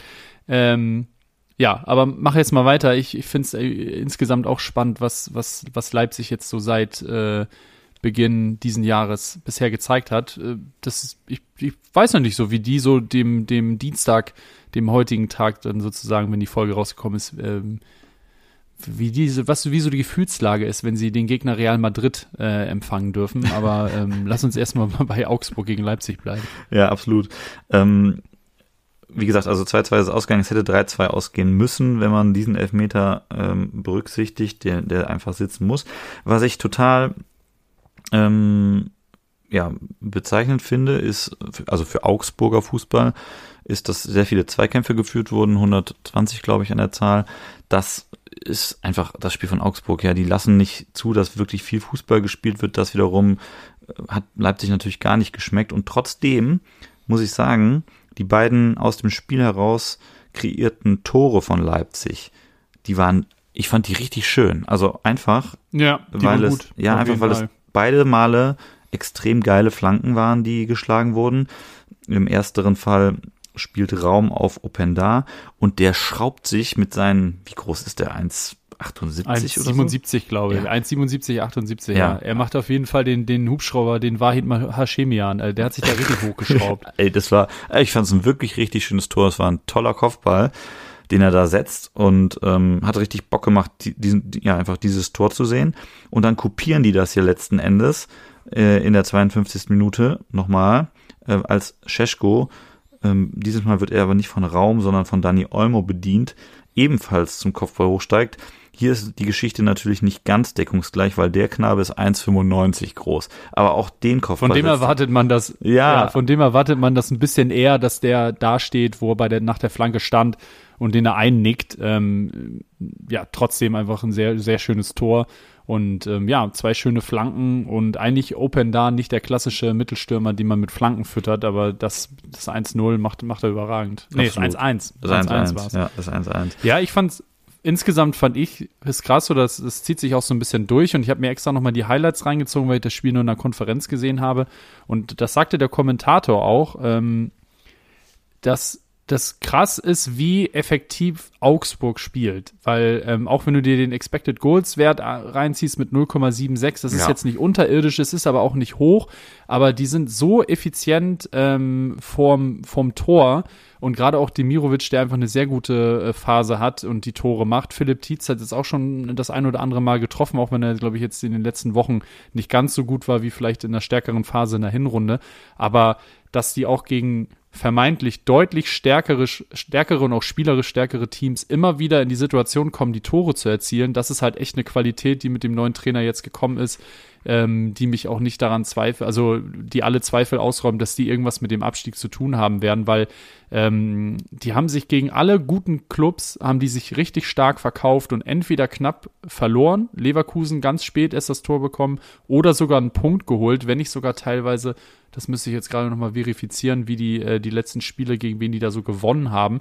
Aber ähm, ich gucke gerade mal, ja gut, gegen Stuttgart haben sie ein bisschen auf die, auf die Nase bekommen, aber gegen Leverkusen knapp verloren, gegen Bayern knapp verloren, ähm, gegen aktuell starke Bochumer unentschieden, gegen Gladbach gewonnen, ähm, gegen, gegen Hoffenheim gewonnen, die dieses Jahr auch okay sind, gegen Dortmund unentschieden. Also da sieht man schon, ähm, das, das Stuttgart-Spiel jetzt mal rausgenommen, wenn sie verloren haben gegen gute Teams, immer knapp oder jetzt eben dann sogar auch dann Punkte gegen formstarke Teams oder sagen wir bei, bei Leipzig vielleicht eher spielerisch starke Teams und nicht formstark, weil das sind sie aktuell alles andere ähm, als das. Ähm, dann, dann haben die echt an Qualität dazu gewonnen, seit ähm, äh, Jes Torup äh, auf der Trainerbank sitzt. Absolut. Vielleicht nochmal ganz kurz auf äh, Openda eingehend oder auch auf Tietz von mir aus auch gerne. Hat äh, bisher fünfmal in der Saison getroffen. Das ist okay, das ist jetzt nicht überragend. Mir gefällt der Spielertyp Tietz aber einfach persönlich sehr gut, muss mhm. ich sagen. Der bringt so ein, so ein bulliger Mittelstürmer. Ja, und der bringt auch äh, diesen Schaum vor Mund mit, den ich einfach super gerne sehe äh, bei Mannschaften, die richtig Bock haben, wo du den anmerkst, die sind hier nicht irgendwie zum Spaß und wollen ein bisschen kicken. Die sind erst dann zufrieden, wenn sie als Sieger vom Platz gehen. Das finde ich einfach geil, wenn, wenn mhm. das ausgestrahlt wird. Ähm, und Open Da, ich hatte ähm, ähm, mal geschaut nebenbei, der hat jetzt äh, schon auf seine Zeit in Leipzig in etwa das abgeliefert, was er in Lens in Frankreich in etwas äh, mehr Spielen abgeliefert hat. Er hat in Lens 38 Spiele absolviert und 21 Treffer erzielt. Und jetzt in Leipzig sind es erst 30 Spiele, aber schon 19 Treffer. Das heißt, mhm. der macht einfach in einer, in einer fremden Liga nach seinem Wechsel genau da weiter, wo er vorher aufgehört hat in Frankreich. Das finde ich schon echt äh, echt gut. Der ist auch erst 23. Bin mal gespannt, wie der sich weiterentwickelt und ob er auch in Leipzig dann auf längere Sicht zu halten sein wird. Im Moment belegt er Platz 3 in der Torschützenliste. Äh, die Bundesliga wird angeführt von Harry Kane, surprise, surprise, gefolgt von Girassi und dann eben Openda mit 15 Treffern. Ähm, ja, um aufs Spiel. Ja, ähm, ja sorry. kurz um da nochmal einzuhaken, wenn wir schon so bei, bei Torschützen und vielleicht auch Scorern sind. Ähm, Demirovic ist aber auf Platz 5 der Scorer. Ja. zwölf, äh, zwölf Tore, weil er nämlich zusätzlich auch einfach richtig starke sieben Assists als Stürmer hat. Das heißt, äh, mehr Scorerpunkte haben in der Liga aktuell nur Sané, Openda, Girassi und Kane. Und da bewegt er sich äh, in Sphären, die nicht ganz ohne sind. So da, und danach kommen dann Spieler wie Undav, Boniface, Grimaldo. Ja. Und da sieht man schon, ähm, dass der einfach eine richtig starke Saison spielt. Und gut, irgendwelche Spieler müssen dann auch genau diese starken Saisons spielen, damit äh, Leipzig, äh, damit Augsburg die Punkte holt. Aber ähm, bisher sieht das sehr, sehr gut aus, was die Demirovic da spielt und ähm, auf jeden Fall ein Spieler, den man im Auge behalten sollte, auch was äh, zukünftige Transfers angeht, weil ja, das, das sehen ja nicht nur wir, dass äh, der 19 Scorer-Punkte in 21 Spielen macht, das sehen auch ein paar andere Clubs. Und äh, mit 25 Jahren ähm, hat er wahrscheinlich auch noch Ambition, vielleicht auch noch mal irgendwo anders unterzukommen. Ähm, gute, gute Saison auf jeden Fall von dem Ermedin. Absolut. Ansonsten mal wieder einer der besten Augsburger auf dem Platz. Auf jeden Fall ähm, Damen, die Nummer 1, also Philipp Dahmen. Der wieder äh, Finn Dahmen. Einen rechten Schwinger hat er auch auf jeden Fall. Äh, der auf jeden Fall wirklich, ja, Alter, beim Elfmeter meinst du? Mhm. Kann man so sehen, ja. Äh, den, ja, den, den, hat er ganz gut abgeräumt vom, vom Elfer. Also, ja. ja, also da muss ich dann noch sagen, ähm, in der, in der normalen Geschwindigkeit hätte ich wahrscheinlich auch gesagt, so, oh ja, geht da ganz schön doll hin, aber weiß ich nicht da, da kann man dann auch mal, wir haben ja schon viel über den VAR gesprochen, da kann man noch mal sagen, für solche Sachen ist der denn schon auch ganz gut, weil in so einem Getümmel im 16er Torwart kommt raus, ist es für einen Schiedsrichter auch sauschwer, das zu sehen. Und da bin ich dann manchmal ganz froh, dass es diese Technologie gibt, weil nach dem ersten Draufblick, äh, Draufschauen in der Wiederholung siehst du eben ganz klar, der Ball ist weg und er haut ihn einfach auf die Fresse. Also das ist dann manchmal auch schon ganz gut, dass es sowas gibt, ähm, weil in, in solchen Situationen macht es das Spiel dann eben doch fairer, weil das sind schon so Szenen, die, die werden in der Realgeschwindigkeit, gerade bei dem Torwart, der ja schon teilweise noch so ein bisschen so eine Sonderstellung hat, auch wenn die abgeschwächt wurde über die letzten Jahre mit ein paar Regeländerungen. Ähm, sowas wird nicht so oft gepfiffen, ähm, wenn es den Videoschiedsrichter nicht geben würde, würde ich sagen. Das ist so, da, also da gehe ich mit. Ähm, gucken wir mal so ein bisschen drauf, was jetzt noch bevorsteht. Du hast es eben schon angerissen. Leipzig empfängt am Dienstag in der Champions League, also morgen Abend, wenn die Folge rauskommt, äh, Real Madrid, das könnte, das könnte übel werden, vor allen Dingen nachdem sich Real ja jetzt auch im Duell um Platz 1 äh, ja, saftig abgesetzt hat mit einem klaren Statement-Sieg ja, in Spanien. Die sind ganz gut, ne? Ja. Dies, dieses Real Madrid. Dieses Real Madrid. Und danach in der Liga geht es dann gegen Gladbach, die Bayern und Bochum. Die Leipziger, da wird ihnen jetzt nichts anderes übrig bleiben, müssen so langsam in Tritt kommen. Ich will nicht sagen, dass Marco Rose da irgendwie gerade in Frage gestellt wird, aber Platz 5 und das ist es im stagniert Moment. Stagniert so ein bisschen, ne? Genau. Es stagniert, also so leistungstechnisch, ähm, die haben schon sehr gute Phasen gehabt.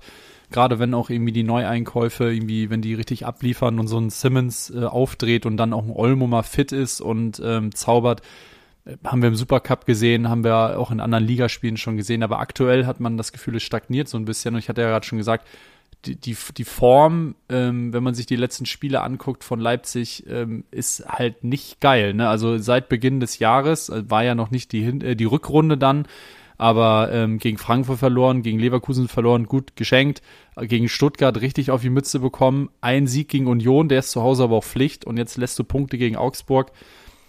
Ja, ähm, ja. hat man sich, glaube ich, bisher mehr ausgemalt. So ist es vor allen Dingen, weil die Konkurrenz in dem Fall aus Dortmund kommt äh, wieder gewonnen hat am Freitagabend. Sehr souverän, dieses Mal auch wirklich berechtigt souverän ja. und gut. Ich habe mir ja nur die Highlights angeguckt, aber und, und entsprechende Analysen durchgelesen, aber das ähm, las sich entsprechend der Bilder schon wirklich vernünftig, äh, weil die Konkurrenz jetzt auch weiter punktet und Leipzig am Ende nur in der Champions League Qualifikation, das wird den den Obrigen in Leipzig wahrscheinlich zu wenig sein mit Hinblick auf den Trainer, aber das ist ja alles Zukunftsmusik noch, ist es nicht so weit. Die Augsburger ihrerseits, Entschuldigung, äh, sind einen Platz geklettert auf Platz 11, nämlich und bleiben Bremens ja, dichtester Verfolger zusammen mit den Wolfsburgern, die ihrerseits aber überhaupt keinen Bein auf den Boden bekommen. Und, ja, ähm, über, über die möchte ich auch so lange nicht mehr sprechen, bis der Trainer weg ist. Also wirklich, das ist ja mit dem Etat, mit dem Spielermaterial, du hast da einen Lovro Meyer rumlaufen, das einfach so ein geiler Kicker ist und hast da echt vernünftige Spieler und die jedes,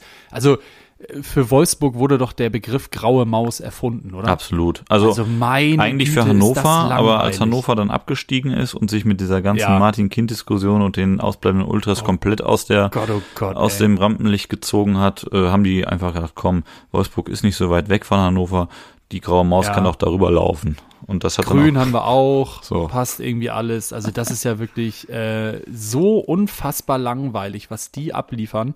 Ähm, nee, also werden wir in 3 aus 9 so lange nicht behandeln, bis da, bis da irgendwas, da muss schon richtig was passieren. Wir okay, haben am Anfang wow. der, des Podcasts ja häufiger drüber gesprochen, weil denn, weil die einfach ihre Spiele teilweise gewonnen haben, aber in den letzten Wochen und heute habe ich jetzt auch gerade wieder gelesen, er bleibt auf jeden Fall Trainer Kovac. Ja, mal gucken, wie lange noch. Sehe ich nicht. Ja, und äh, sind wir mal ehrlich. Sehe ich nicht. so, sind wir mal ehrlich. Äh, wir haben ja auch äh, deshalb über Wolfsburg gesprochen in den ersten Folgen wegen der Wolfsburg-Drillinge und nicht, weil wir Wolfsburg so toll finden. Ne? Also ja, absolut. Das, das, muss ja auch klar sein. Das ist der einzige Grund und ähm, deswegen lass uns mal das bitte zumachen, weil ich, ja. äh, ich sehe hier gerade, wir sind schon bei 55 Minuten und ich, wir müssen natürlich noch über das absolute Topspiel sprechen und Leverkusen empfängt Bayern. Ja, und es bereitet mir einfach, ich freue freu mich einfach schon die ganze Woche drauf, dass wir darüber sprechen können. Nicht nur über das DFB-Pokalspiel von Leverkusen, die einfach insgesamt eine sehr gute, also wenn wir die fragen würden heute, wie war eure Fußballwoche, dann würden die aus dem Grinsen auf jeden Fall nicht mehr rauskommen, weil die haben richtig abgeliefert. Die stehen im Halbfinale des DFB-Pokal und haben den FC Bayern aber mal ähm, wenn wir nochmal in Football-Terms sprechen, dann haben sie den Stiff-Arm, haben den am Samstag 18.30 rausgeholt und die aber gar nicht rankommen lassen, weil das war eine sogenannte, man spricht medial immer häufig davon, wenn in so Topspielen das eindeutig ausgeht, das war schon eine Machtdemonstration, oder? Ja, also Klassenunterschied weiß ich jetzt nicht, aber die haben die Bayern komplett schachmatt gesetzt. Die 3 zu 0, das 3 zu 0 Ergebnis mag jetzt für den einen oder anderen etwas hoch klingen, geschenkt. Es kann auch 2-0 ausgehen von mir aus. Also am Ende macht Frimpong das Ding natürlich auch gegen, äh, gegen komplett aufgerückte Bayern, wo selbst Manuel Neuer irgendwie beim Eckball mit in der Box ist. Aber äh, Tor rauf oder runter, 2-0, 3-0. Am Ende war es ein völlig verdienter, äh, ein völlig verdienter Sieg von den Leverkusenern, die mit 123 Kilometern auch drei, vier Kilometer mehr gelaufen sind als die Bayern, von denen du nie das Gefühl hattest, dass sie wirklich wirklich reingekommen sind in dieses Spiel. Kimmich äh, hat auf der Bank angefangen, genauso wie Müller äh, und auch Guerrero. Das fand ich dann doch schon ein wenig überraschend. Und äh, Bowie, der im Prinzip ja so ein bisschen, ja, ich will nicht sagen die Guerrero-Position, aber so halb die Guerrero-Position ähm, äh, gespielt hat, also einen furchtbaren, furchtbaren Tag erwischt. Kane komplett, komplett grau geblieben. Sané nichts. 18 Ballkontakte, glaube ich, Kane. Ja, if that. Äh, Im Vorfeld wurde viel gesprochen über Wirtz versus Musiala und Tuchel hat ja auch im Vorfeld gesagt, am Ende muss klar sein, dass Musiala der Spieler des Spiels ist und derjenige, über den alle reden nach diesem Spiel. Das hat nicht geklappt. Musiala war überhaupt nicht zu sehen, hat glaube ich eine 5 oder eine 5,5 auch äh, von den Medien ver verpasst bekommen als, als Note für das Spiel ja, die Fakten. Stanisic, ausgerechnet Stanisic, ist ja auch wieder äh, schön, schöne mediale ja, mit, Floskel. Mit, mit bester Mann eigentlich auf dem Platz. Ne? Also der hatte einfach einen richtig, richtig guten Tag. Richtig guten Tag. Macht das 1-0 in der 18. Da wird der sträflichst allein gelassen. Die Bayern sind mit Dreierkette aufgelaufen. In dem Fall hat es das Gefühl, die wussten gar nicht, dass sie drei Innenverteidiger auf dem Platz stehen haben. Da hat sich nämlich niemand drum geschert den zweiten Pfosten äh, zu decken und Stanisic äh, schiebt dann ein, nachdem Andrich das Ding irgendwie so vollspann einfach mal in die Mitte knüppelt. Ähm, Hat auf jeden Fall geklappt. Mit guten dann, ne? Absichten. Ja. Wahnsinn. Grimaldo macht das 2-0, fand ich persönlich ähm, das schönste Tor des Tages, weil er den einfach echt auch ja. dann aus kurzer Distanz gut wegmacht gegen Neuer. Und Frimpong, der eingewechselt wurde, setzt den Schlusspunkt mit dem 3-0. Und jetzt Aber, möchte ich. So, ja. Kurz, kurz eingrätschen nochmal, was geht bei Grimaldo ab? Ähm, ja. Also das Tor, wie er das macht, der linke Fuß, äh, wie frech ist bitte die Ecke? Ja, der direkte Versuch. Mit ja. links, den du eigentlich dann ja vom Tor wegschlägst, von links mit links, aber der einfach mit seiner Schusstechnik den nach innen dreht, obwohl er mit, also sozusagen mit dem falschen Fuß, um den nach innen zu drehen, so mit der Innenseite schießt, dass der an den Pfosten klatscht. Will der Junge mich eigentlich verarschen? Was macht der? Also, ja, wie, das, wie geht das? Das ist eigentlich ein Torschuss. Es ist kein Eckball. Das ist auch keine Flanke, sondern der, das ist eigentlich ist das ein Vollspannschuss, nur dass er den halt nicht Vollspann schießt. Ja.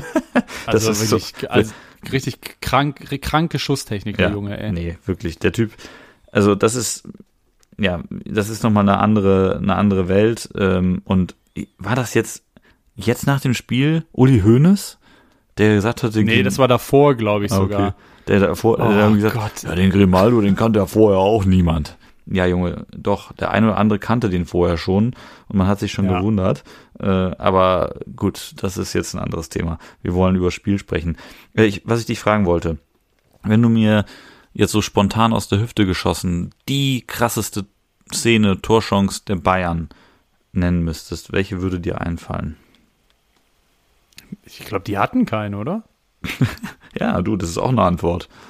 Also ich würde sagen, die hatten sehr, sehr viel Ballbesitz und waren unfassbar harmlos. Und ich glaube, der Expected Goals Wert, irgendjemand hatte mir den mal rübergeflankt, ähm, der ist unterirdisch. Dafür, dass du über 60 Prozent Ballbesitz hattest, ist das, glaube ich, ein absoluter Stich von 0,2 irgendwas oder so. Ja, ich, also zur, ähm, zur Halbzeit waren es, glaube ich, 0,2 äh, 0,17 oder so. Also so, das war absurd schlecht, wirklich absurd ja, es schlecht. sind 0,27 auf, auf 90 Minuten gerechnet, habe ich jetzt gerade nochmal gesehen. 62 Prozent Ballbesitz, äh, 250 Pässe mehr gespielt, bessere Passquote, weniger gelaufen, gut, mehr Ballbesitz, äh, mehr gewonnene Zweikämpfe, aber also das Gefühl, wir sprechen ja häufiger drüber, was, was für ein Gefühl gewisse Statistiken bei einem auslösen, wenn man dann das Spiel vielleicht nicht gesehen hat, ah ja, müsste ja eigentlich knapp gewesen sein oder Bayern überlegen. Dieses Gefühl hattest du ja nicht eine Minute innerhalb dieser 90 Minuten, dass, ähm, dass Bayern da irgendwie am Drücker ist und jetzt äh, nochmal noch mal angreift nach dem 2-0. Das, das war wirklich einfach sehr, sehr deutlich ähm, ein Spiel, was, was Bayer Leverkusen ganz klar gewonnen hat. Absolut, absolut. Die Bayern haben äh, ich weiß gar nicht, ob das der Dreierkette geschuldet war, aber den Ball äh, viel in den eigenen Reihen defensiv laufen lassen. Dadurch haben sie sich eine, wie ich finde, äh, täuschende hohe Passquote von 89 Prozent erspielt. Wenn es dann aber ins letzte Drittel ging, haben sie das vermissen lassen, diesen Zug zum Tor. Sie haben ganz, ganz viel quer gespielt, aber nicht in Richtung Grundlinie, nicht in die Tiefe. Äh, Zwingendes gab es kaum. Eben habe ich dich darauf angesprochen, ob dir was einfallen würde. Es gab diese eine Szene, wo Sané den, den Ball hinter die Kette gespielt bekommt und, und versucht dann aus halb rechter Position direkt äh, zum Torabschluss zu kommen.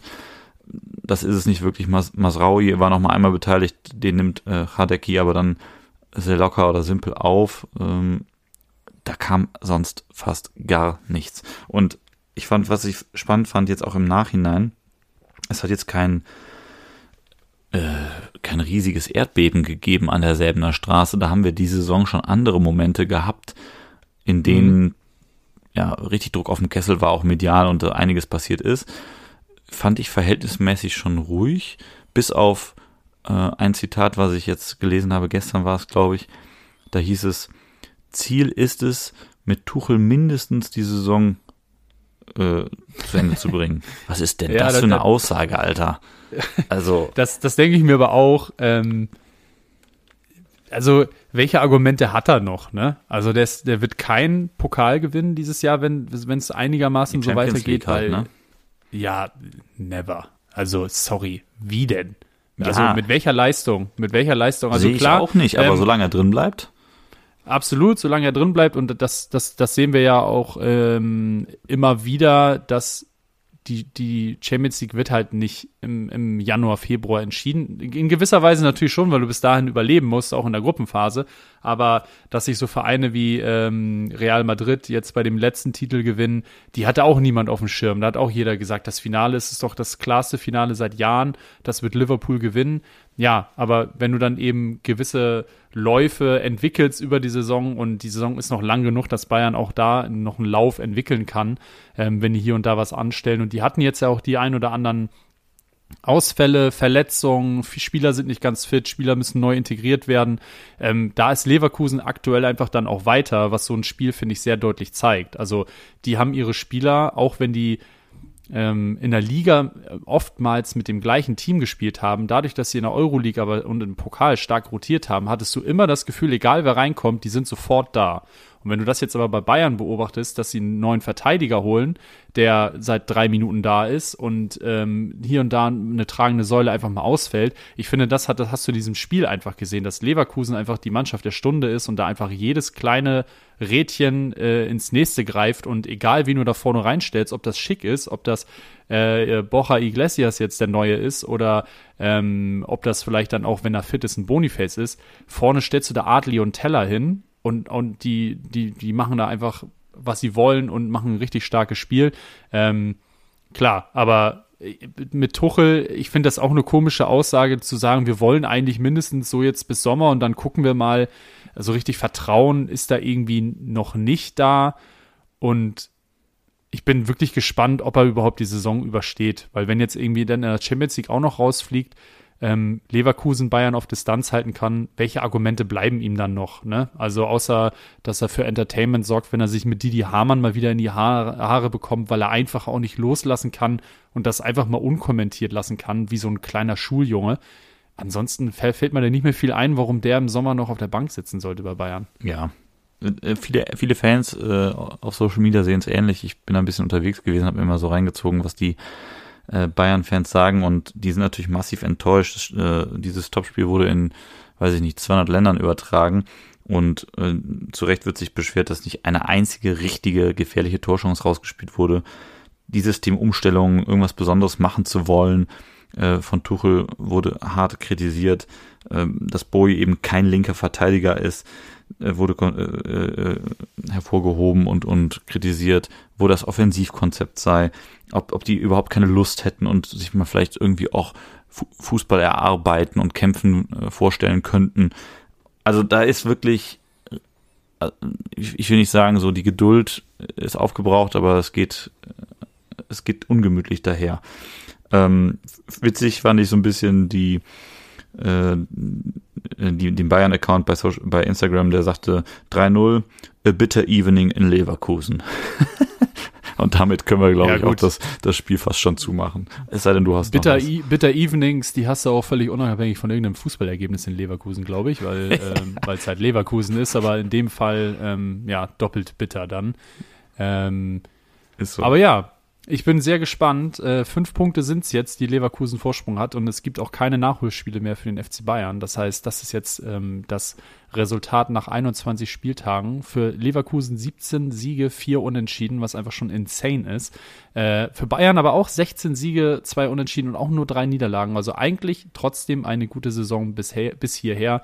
Was aber für die Bayern aktuell nicht reicht, weil Leverkusen einfach, ja, spätestens nach Samstag kann man sagen, einfach besser ist. Und ich würde mich sehr freuen, ich glaube auch ganz Fußball Deutschland würde ein kleiner, mittelgroßer, riesiger Stein vom Herzen fallen, wenn am, ich weiß nicht in, am welchem Mai, aber Ende Mai, mal ein anderes Team die Meisterschaft in die Schale in, die, in den Himmel reckt. Ähm, ja, aber für das, für dieses, für dieses Spiel war es das erstmal. Und wir haben eigentlich noch eine Rubrik, Lukas, aber wir haben eine Stunde acht. Ja. Ähm, wollen wir die jetzt noch in fünf Minuten kurz abrappen und kurz noch zwischenschieben oder sagen wir, es war's für heute? Was meinst du? Ach, weißt du was, es ist so viel passiert. Ich sage, wir, wir, nehmen die, wir nehmen die mit für nächste Woche. Wir nehmen die mit für nächste Woche und machen die dann ähm, gut pointiert äh, und schieben die einfach, dann wird es nächste Woche eine bisschen vollere Folge, dann müssen wir halt mal ein bisschen Prio auf, ähm, auf ja, Knackigkeit. Wir legen Prio auf Knackigkeit nächste Woche und dann schieben wir die aber auch noch mit ein. Was wäre denn nächste Woche noch für eine Kategorie? Ist schon wieder Ach so, ah nee, zwei, also zwei würde ich glaube ich nicht, äh, ich dachte jetzt einfach, wir, dann lass uns die heute machen. Ach so, ich dachte einfach schieben. Alles nach, einen nach hinten schieben, meinst ja. du? Das können wir natürlich auch machen. Ich ja. weiß nicht, was nächste Woche dran wäre, aber am Ende wahrscheinlich overrated, underrated. Overrated, underrated, halt die, genau. Ja. Oh, Finde ich aber auch immer gut, die Kategorie. Also entweder wir machen das jetzt oder wir machen nächste Woche zwei. Ich, ich möchte nicht äh, auf, auf Overrated, Underrated eine Woche länger warten, weil das ist immer, ich würde sagen, fast meine Lieblingskategorie. Dann gehen, dann gehen wir es jetzt äh, noch durch, komm. Wir gehen es jetzt noch durch. Okay, wir haben jetzt eine Stunde neun. In fünf Minuten knallen wir das Ding durch. Worum geht's heute? Erstmal kurze Pause. Ähm, ich muss eine kurze Pause lassen, natürlich für den Einspieler. Hier geht's äh, ab mit, ähm, ey, was willst du für ein Wappen? Hey, was bist denn du für ein Wappen? So, jetzt können wir auch ähm, direkt das kurz durchziehen. Wen besprechen wir heute? Welches schöne Wappen haben wir uns ausgesucht? Wir haben uns das Wappen vom FC Porto ausgesucht, weil ja jetzt auch wieder Champions League ist. Und äh, gesagt, Mensch, Porto spielt äh, seit jeher eine große Rolle im europäischen Fußball. Aber was kriegt man da eigentlich zu sehen, wenn man sich das Wappen anguckt? Und das äh, gehen wir jetzt einmal durch. Das gehen wir einmal durch. Ich fand es auf jeden Fall spannend. Ähm, es gibt nur drei unterschiedliche Wappen vom FC Porto ja. und eigentlich ist es jeweils wie so bei Pokémon. Es ist immer eine Evolutionsstufe mehr. Es ist an, angefangen mit einfachem Fußball, wo FCP in der Mitte steht. Also wirklich so ein ganz klassisches Leder. Das hatten die zwischen 1910 und 1922 und dann haben sie irgendwann gesagt, so das reicht uns irgendwie nicht. Wir müssen da irgendwann noch was Geileres mit reinballern. Und das hatte dann auch bis 2005 bestanden. Da haben sie einfach das Stadtwappen haben sie einfach noch mit integriert und das Stadtwappen, ich habe es mir noch nie angeguckt, aber da ist einiges los. Das stimmt. Was ich direkt mal irgendwie dich fragen wollte ist, äh, hast du das, ohne das zu lesen, als Fußball identifiziert? Ich dachte, also wenn es ein Ball ist, sieht es für mich eher aus wie ein Basketball. Und ich wäre auch. Ja, okay, aber wie ein Ball. Ja, also ich, wie ich dachte, ein Ball eine Weltkugel. Schon. Nee, also rechts ist ja die Naht. Ja, das ist, mir, Naht. das ist mir dann später auch aufgefallen, aber so ja, auf okay. ersten Nee, Blick aber doch, das, das, ähm, das erste Logo ja, hätte ich mir jetzt nur ähm, losgelöst ähm, von den anderen beiden Logos, also diese Entwicklungsstufe sozusagen, das aktuelle angeguckt, hätte ich es niemals als Fußball identifiziert. Ja. Aber beim ersten Logo, äh, guckt einfach mal auf Wikipedia FC Porto, da sieht ihr auch die, die drei Stufen sozusagen des, des Wappens. Und beim ersten, dann würde ich sagen, kann man es ganz deutlich erkennen. Beim letzten oder auch beim zweiten dann schon, da hätte ich gesagt, so, ja, was weiß ich, was das, das ist was Rundes, ist eine Form, aber es ist kein, kein Ball oder ähnliches. So ist es. Gut. Ähm, du genau. deutest es also, an. Blauer ja, Fußball. Das, das Wappen. Genau, blauer Fußball, Inschrift FCP für den FC Porto und dann redest du, glaube ich, von diesem Schild, äh, das die Wappen der Stadt und der ehemaligen portugiesischen Monarchie vereint, richtig? Ja, genau. Also so, ich habe es ja auch ähm, ehrlich gesagt nur bei Wikipedia. Also ich habe jetzt keine verlässliche Quelle vom FC Porto auf der Website. Also ich habe mich auf Wikipedia verlassen. Aber ja, es geht um das äh, ehemalige königliche der Wappen der portugiesischen Monarchie, genau und ähm, das ähm, das Stadtwappen der Stadt Porto. Ja, das ist zu sehen auf diesen Fußball sozusagen integriert. Oben eine kleine Krone was ist da noch alles drauf, Junge? Das ist irgendwie so eine grüne Figur. Es ist ein Drache, glaube ich. Mm, ja. Sieht aus wie ein Drache, ne? Es ist eine Krone, ein Drache und auf diesen Wappen sind sehr viele kleine Burgen zu sehen. Dann ist da eine Frau mit einem Kind. Junge, da, es, ist, es ist richtig was los. Also, wenn, wenn du das jetzt irgendwie äh, jemandem mal beschreiben müsstest und der sollte es zeichnen, ohne es gesehen zu haben, weil dann ist da irgendwie auch noch so Lorbeerkränze und also unten, was ist das da unten noch für ein Symbol? Diese, dieser Stern, wo in der Mitte noch ein Buch drauf ist. Also es ist wirklich unfassbar viel los auf diesem kleinen, auf diesem kleinen Wappen. Ja, gehen wir es vielleicht mal so ein bisschen durch. Also, wir haben, ähm, diese Krone ist natürlich die königliche Krone. Logisch. Und ähm, da die, diese, diese, dieses grüne Wesen, von dem du sprichst, ist ganz richtig ein Drachen. Und der hat ein rotes Band um den Hals. Und auf diesem Band steht das Wort Invicta, was so viel bedeutet wie unbesiegbar. Und äh, Logisch, dieser klar. Titel, unbesiegbar, wurde nämlich der Stadt Porto durch die Königin Maria II. verliehen. Äh, das ist so ein bisschen der Hintergrund dazu. Ansonsten haben wir, glaube ich, ähm, äh, im Mittelpunkt dieses viergeteilten Schildes das Herz, äh, was, was im Prinzip äh, Peter den so und so vielten, auch ein König, symbolisiert. Ah ja, stimmt, das habe ich auch gelesen. Ne? Ja. Welches in einer Urne in der Igreja da Lapa liegt.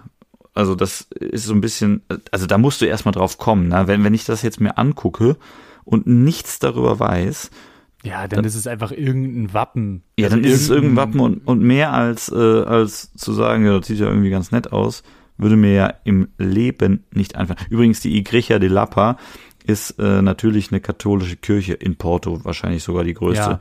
Ja, ähm, logisch. Weiß ich jetzt nicht ganz genau. Aber ähm, das, das vielleicht dazu. Ansonsten, um auf die Evolutionsstufen auch nochmal einzugehen, Ja, es wurde dann noch mal ein bisschen modernisiert einfach, ne? Also ja. der Schritt von 2.5 auf 2.15 ist einfach, sieht ein bisschen cleaner aus. Der Drache sieht nicht mehr ganz so dilettantisch gezeichnet aus, sondern hat einfach noch einen kleinen stylischen Anstrich bekommen, als hätte man irgendwie bei Photoshop gesagt, mach mir das jetzt mal bitte in modern. Aber ansonsten so von den Elementen, von den Elementen eigentlich gleich geblieben, oder? Ja. Ja, doch, ansonsten, ja, doch, das schon. Äh, gegründet und damit auch erstmals entstanden wurde der Verein und das Wappen 1893. Die Vereinsfarben sind, das kann man sich noch irgendwie gerade ableiten, blau und weiß. Ich war tatsächlich übrigens mal äh, im Stadion von, äh, von ich Porto. Ich wollte gerade sagen, du warst schon mal in Porto, ja, wir waren schon mal zusammen. Wir waren auch schon mal zusammen in Porto. Tatsächlich war ich äh, so mehrmals schon aus. in Porto und im Estadio Dragao äh, waren wir auch schon mal. Also das äh, ist. Ja, da muss ich sagen, ähm, wenn dann ein portugiesisches Stadion, bin ich natürlich äh, bei Benfica, weil das heißt natürlich Estadio da Luz. Ähm, ja, so spricht man es nicht aus. Doch, doch, man spricht Estadio da Luz. Äh, okay. Da habe ich nochmal nachgefragt. Äh, die haben gesagt, ja, ja, doch, das hat auch schon einen Bezug. Ähm, genau. Dann, dann muss ich natürlich sagen, da habe ich ganz klar meinen Favoriten da. Ähm, ich will jetzt nicht durch die, die, durch die Folge also durchhetzen zum Schluss. Also, ich würde fast sagen, was das Logo angeht, ähm, haben wir es ja besprochen, wie es aussieht. Wollen wir noch mal ein bisschen kurz darauf eingehen, wenigstens noch mal in ein, zwei Minuten, was du denn mit diesem Verein verbindest? Oder habe ich dich einfach gerade ab abgeschnitten und du wolltest genau gerade das gerade machen? Nee, können wir, können wir machen. Ich wollte nur ganz kurz noch den, den Link herstellen. Estadio äh, do Dragao, also das Drachenstadion. Verknüpfung ah. zu dem kleinen Drachen im, im Wappen. Äh, und damit, äh, damit die Klammer zu. Aber ja, was verbinde ich? Äh, José Mourinho, definitiv. Mhm. Ähm, Champions League 2-4. Champions League 2-4. Das wildeste Champions League Finale aller Zeiten würde, also zumindest seit, seit es die Champions League gibt, nicht den Europapokal der Landesmeister, aber seit Anfang der 90er auf jeden Fall das größte Underdog-Finale überhaupt mit Monaco gegen Porto. Ähm, das war schon wild. Und vor allen Dingen habe ich mir daraufhin einfach mal das Achtelfinale angeguckt und gedacht, okay, sind einfach in der Gruppenphase schon so viele Favoriten ausgeschieden? Nö. In der Gruppenphase, äh, in dem, im Achtelfinale waren auch noch drin Arsenal, Real, Bayern, Milan, Chelsea, Manchester United, Juventus Turin. Aber Vereine wie Bayern gegen Real haben schon mal gegeneinander gespielt, sich rausgekegelt. Und dann ist zusätzlich auch noch Juventus Turin gegen Deportivo La Coruña rausgeflogen. Und Porto hat gegen Manchester United gewonnen. Das heißt, es gab einfach schon im Achtelfinale das große Favoritensterben. Und im Viertelfinale sieht's, dann, dann kann man schon absehen, ja, okay, äh, so weit ist der Weg nicht mehr zum Finale, weil Porto hat Lyon bekommen äh, AC Mailand äh, verliert wieder äh, oder scheidet auch als italienischer Verein gegen Deportivo La Coruña aus. Ich weiß nicht, was mit denen da los war. Da müssen die ja wahrscheinlich auch Räumer Kai gehabt haben, sonst kann das ja gar nicht so erfolgreich gewesen sein. Ähm, und ja, Monaco setzt sich gegen Real Madrid durch und schwuppdiwupp hast du halt irgendwie ein Halbfinale mit Monaco gegen Chelsea und Porto gegen La Coruña. Also, was ist das bitte für eine Champions League-Saison gewesen? Ja, also ich, ich, wenn du dir die äh, Aufstellung anguckst und auch mal jetzt bei Porto bleibst, ähm, Deko ne, auf der 10 hinter den beiden Stürmern Carlos Alberto und Derlei, der ja auch bei Barcelona, also Deko, der auch bei Barcelona ge gezaubert hat. Und alter Kölner Maniche. Ähm, Junge Maniche. das ist schon, das ist schon ei, wirklich ei, eine ei, wilde Truppe, die von José Mourinho und das ist natürlich auch die nächste Personalie, die ich unbedingt mit dem FC Porto in Verbindung bringe, äh, trainiert wurde und zum Sieg geführt wurde. Und ansonsten, ich muss sagen, ich habe jetzt nicht so unglaublich viele Touchpoints mit dem FC Porto äh, gehabt oder aktuell. Ich könnte dir von der aktuellen Aufstellung nicht mal mehr unbedingt jemanden nennen, der im Moment komplett Europa verzaubert.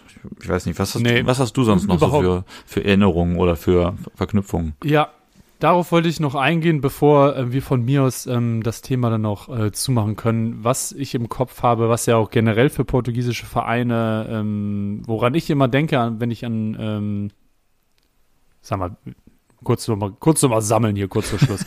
woran ich bei portugiesischen Vereine, Vereinen schnell denke, ist äh, das riesige Transferplus, was die immer erwirtschaften. Und das mhm. ist bei Benfica noch ein bisschen krasser, aber auch bei beim FC Porto ähm, ist es sehr stark. Jetzt im Sommer gerade größter Verkauf Otavio zu Al-Nasr für 60 Millionen, aber auch Eder Militao, Luis Diaz von Liverpool, Elakwi Mangala, James Rodriguez, Hulk, Falcao, ähm, Jackson Martinez, Danilo von Real Madrid oder zu Real Madrid und auch ein Pepe, Ricardo Cavallo, Joao Moutinho, also sehr, sehr viele Spieler kommen von Porto, die aus den letzten, ja, so 15 Jahren ähm, für damals und dann auch heute immer noch riesige Summen gewechselt sind. Also die portugiesische Liga einfach wirklich eine gute Anlaufstelle, vor allem für Südamerikaner, die hier dann in Europa Fuß fassen, um dann wirklich zu den Top-Clubs zu gehen. Das haben die schon unendliche Male ähm, bewiesen, dass das sehr gut funktioniert, dieses Schema, seien es Brasilianer oder auch eben Kolumbianer,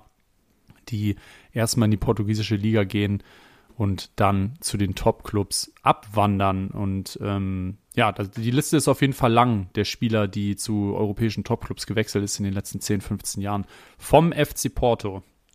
Hast du, ähm, das, das ist so, da, äh, Punkt. Aber was ich mich gerade frage, hast du äh, auf dem Schirm gehabt, dass Pepe, also der, der Pepe, den wir schon damals bei Porto gesehen haben, wieder bei Porto als Stammspieler mit 40 Jahren in der Innenverteidigung spielt? Ja, Logo, der, äh, der ist jetzt, ähm, die waren ja in der gleichen Gruppe wie Schachtor Donetsk. Das hatte ich mir in der Champions League reingezogen und war sogar im Stadion. Ähm, und der ist der älteste Champions League Torschütze aller Zeiten. Wahnsinn. Ach, stimmt, stimmt, stimmt. Per Kopf hat er, glaube ich, getroffen, ja. ne? Ja, ja, ja, ja. genau. Sogar schon zweimal in der Gruppenphase, glaube ich. Also der, der hat seinen vierten Frühling. Und ähm, ja, der ist stolze 40 Jahre alt und wird jetzt 41 Ende, Ende Februar. Aber das ist immer noch der gleiche. Wird, und er wird auch also. jetzt ähm, Mitte, Mitte Februar zu Hause Arsenal empfangen in der Champions League. Das könnte heiter werden mit seinen 40 Jahren wenn die Jungs von Arsenal da auf ihn zulaufen. Aber gut, das ist dann, ja. da, da muss er dann mit umgehen können. Da, da muss er mit umgehen können. Tempo Fußball, das ist keine Erfindung der letzten fünf Jahre. Da ist er wahrscheinlich, konnte er auch so immer schon ganz gut kompensieren, indem er einfach die Leute halt umgetreten hat oder, oder weiß ich nicht. Aber ähm, das wird er schon machen, der Pepe, mit seiner Stirn. Der so. eine, gefühlt hat er eine sehr große Stirn. Okay. Ähm, okay. Ähm, auch nochmal noch mal ein Fakt zum Schluss. Pepe, ja. große Stirn. Aber natürlich ist er auch der Kapitän vom FC Porto. Auch mit, mit 40 Jahren noch. Ist echt ja, crazy, dass der immer noch am Start ist und vor allem auf dem Niveau, weil Porto ist jetzt ja auch nicht zweite portugiesische Liga, die da irgendwie ähm, abgehalfterte Jungs nochmal in Empfang nehmen, sondern die spielen halt wirklich in der Champions League jetzt auch ganz offensichtlich eine Rolle im Achtelfinale. Bin ich gespannt, wie die sich schlagen. So, das waren jetzt keine fünf Minuten, aber es waren auch keine zehn, sondern es war in einer soliden Mitte zwischen sieben und acht. Diese Kategorie, was bist denn du für ein Wappen? Und ich würde sagen, dann machen wir den Bums jetzt auch dicht. Ich glaube, es ist die längste Folge aller Zeiten. Aber ich möchte nächste Woche einfach nicht auf äh, Overrated, Underrated verzichten. Das heißt, deswegen haben sie jetzt noch dazwischen gequetscht und damit können wir den Bums hier heute zumachen. Es sei denn, es liegt dir noch etwas auf dem Herzen, Lukas. Nein, Lutz. Ich wünsche dir äh, alles Glück der Welt. Wir hören uns nächste Woche. Ich freue mich drauf. Mach's gut. Nee, mach es gut. Nächste Woche geht's weiter. Tschüssi. Tschö.